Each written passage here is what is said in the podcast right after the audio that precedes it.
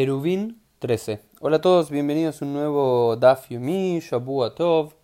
Y vamos a hacer un pequeño corte entre todo lo que veníamos viendo de las alajot, de las leyes muy pero muy meticulosas del Maboy, del Korah, del Leji, para hablar de Rabbi Meir.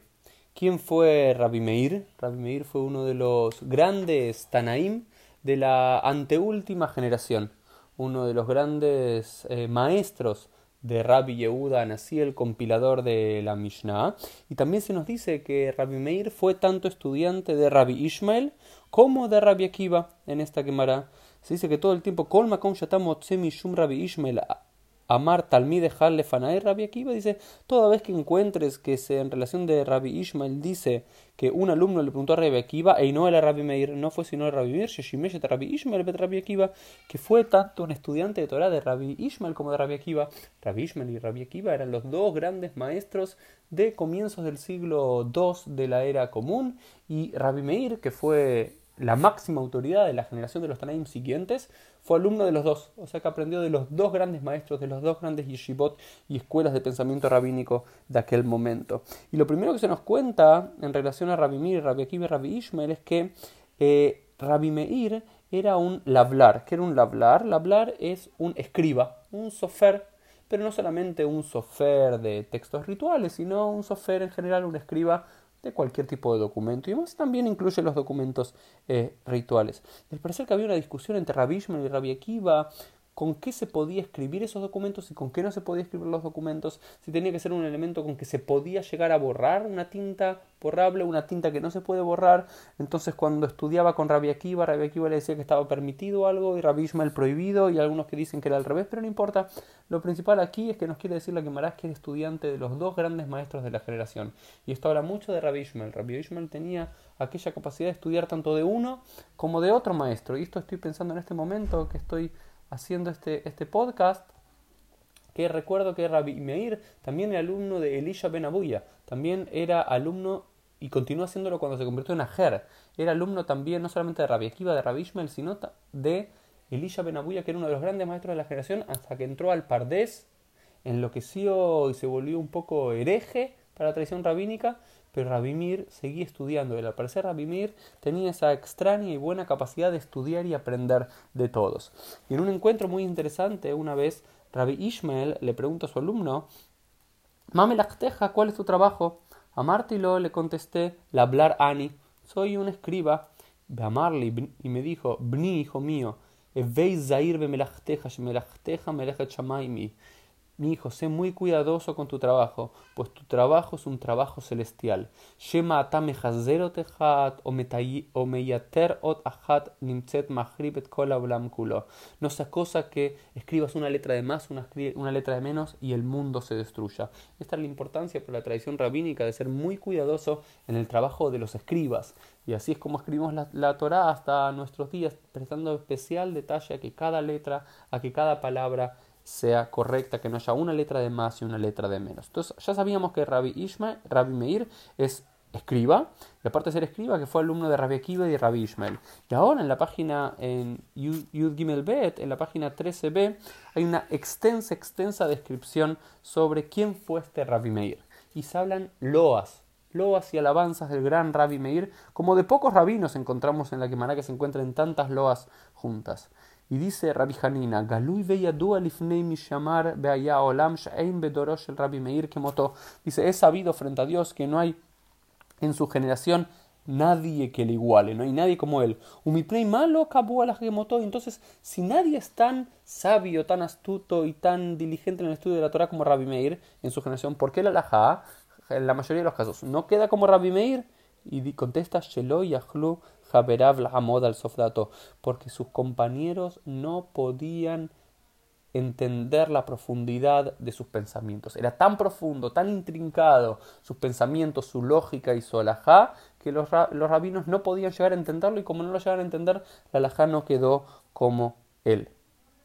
Shegu Omer la tameta or umarelo panim, taor tame umarelo panim, decía, tenía la capacidad de lo que era realmente impuro dar razones para decir que verdaderamente es puro y para lo que era puro dar razones para decir que era impuro. O sea, tenía esta capacidad, como vamos a ver recién, después en uno de sus estudiantes, que tenía la capacidad de letaere talleres, de purificar incluso las inmundicias que la propia Torah literalmente dice este elemento, este animal es impuro. Rabbi Meir tenía la capacidad de mostrar y demostrar cómo era puro. Y se dice que su nombre real no era Rabbi Meir, sino que su nombre real era Rabbi Neorai. ¿Y pero entonces por qué lo llamaban Rabbi Meir? Porque él iluminaba los ojos de los sabios de Alajá. Y dice que tampoco su nombre ni era ni Rabbi Meir ni Rabbi Neorai, sino que su verdadero nombre era Rabbi Nehemia. Y hay quien dicen que incluso era Rabbi Elazar ben Arach. Entonces, ¿por qué se lo llamaba Rabbi Neorai? Sheman Ir Porque también iluminaba, esclarecía los ojos de los sabios en materias de Alajá.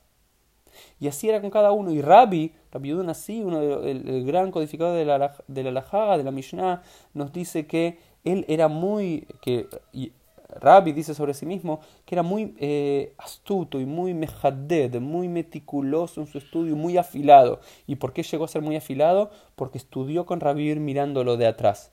Dice, y si yo lo hubiese visto a Rabbi Mir de adelante, ¿cuánto más afilado sería en mi entendimiento? ¿Sí? Dice, et moreja, digamos, porque al ver los ojos de los, de los sabios, ¿sí? te, vas a, te vas a iluminar, vas a aprender más. Se cuenta también de este estudiante de Rabbi Meir que era Sumjos, que se llamaba, que sobre cada cosa, dabar sobre cada cosa de impureza daba 48 razones para decir que era impuro y sobre cada cosa de pureza 48 razones para decir que era impuro y se dice que había otro estudiante también en el colegio de Yavne, en la yeshiva de Yavne, que solía metaeret que tenía la capacidad intuitiva de metaeret asheretz. Esto es muy interesante. Esto más allá de la historia de Rabbi Meir y de este estudiante y de uno es cómo puede ser que un texto bíblico, un texto divino, un texto minashamaim, tenga esa capacidad que alguien diga esto es puro y a la vez otro estudiante diga que esto es impuro. Y dar razones para justificar lo impuro y justificar lo puro y 24 razones para una cosa y 24 para la otra, 48 para uno, 48 para otra. O como también se lo alaba en el Talmud alguien que tiene la capacidad de estas talleres. ¿Cómo vas a alabar a alguien que tiene la capacidad intelectual para decir que algo impuro, realmente que la Torah dice que es impuro, es puro? Es como decir, la Torah claramente prohíbe comer cerdo.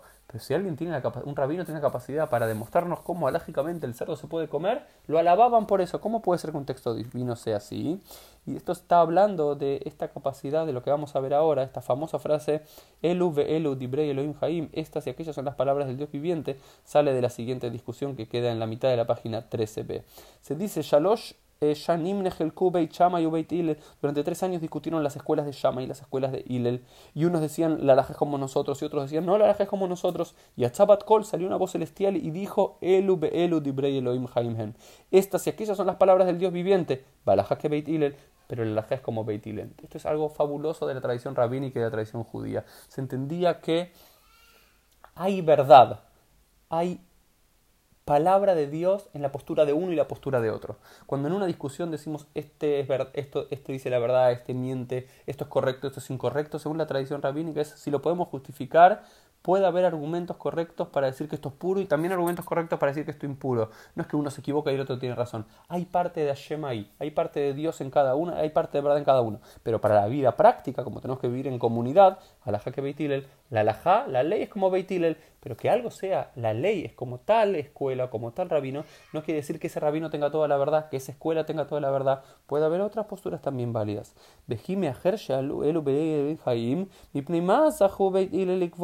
dice, bueno, pero si acaso una y otra son palabras del Dios viviente, porque la laja queda como Beit Ilel y dicen, porque eran suficientemente humildes y, agradables que solían eh, ellos enseñar. La escuela de Hillel enseñaba sus palabras y las escuelas y las palabras también de Shama. Y no eran prepotentes, solamente enseñaban las propias, enseñaban su teoría y la teoría de otros. Y no solamente eso, sino que adelantaban las palabras de Shammai a sus propias eh, palabras. Y a Harón a Javiv, vamos a, lo último que también nos enseña esta quemará, es que durante, ahora se nos dice, otra discusión que tuvieron. Durante dos años y medio discutieron las escuelas de Shama y las escuelas de Hillel. Unos decían hubiese sido mejor para el ser humano no haber sido creado. Y la otra escuela decía hubiese sido mejor para el ser humano haber sido creado. Discutían teológicamente, hubiera sido mejor haber creado al ser humano o no.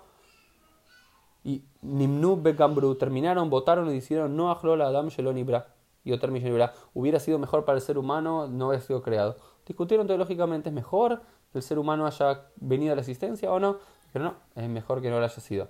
Pero dijo, Akshav Shenibra, pero ahora que ya fue creado, y que revise cada una de sus acciones. Hay quienes dicen, Hay unos que dicen que revise sus, sus acciones pasadas, y otro dice que revise sus eh, acciones presentes y futuras para hacerlo mejor. De vuelta es una discusión como teológica muy interesante. ¿Es mejor existir que no existir? Bueno, quizás sería mejor no existir, pero ya no podemos cambiar eso, ya existimos. Entonces, como existimos, revisemos nuestras eh, acciones. Esto también creo que es una, interesante reflexión también para estos días de Elul. Nos vemos en el próximo Dafyumi.